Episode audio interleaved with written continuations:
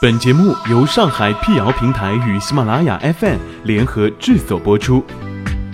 让信息对称传播，让谣言止于透明。欢迎来到谣言侦探社，我是侦探猫皮尔摩斯，当然你也可以叫我 P 仔。在今天的辟谣开始之前呢，欢迎关注我们的微信公众号，请搜索“上海网络辟谣”并认准加 V 标志，P 仔在等你啊。近日有一段牛奶加可乐的视频在网上热传。视频当中，拍摄者将牛奶和可乐混合在一起，混合液体慢慢变浅，直至透明，还产生了大量的咖啡色的絮状沉淀物。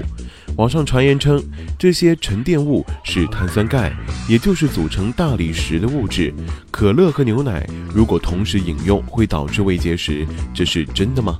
为此，解放日报上官新闻记者重复了这个实验，将五十毫升牛奶和可乐一比一混合到一起，静置六小时之后，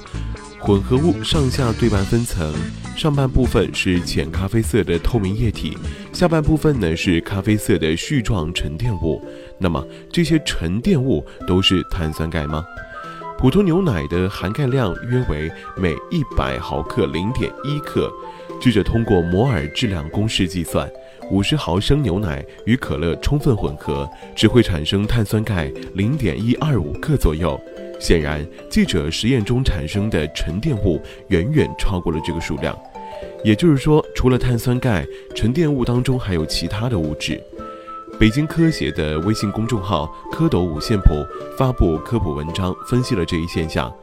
实验人员通过离心实验，将高钙牛奶与可乐混合所得的沉淀物进行分离，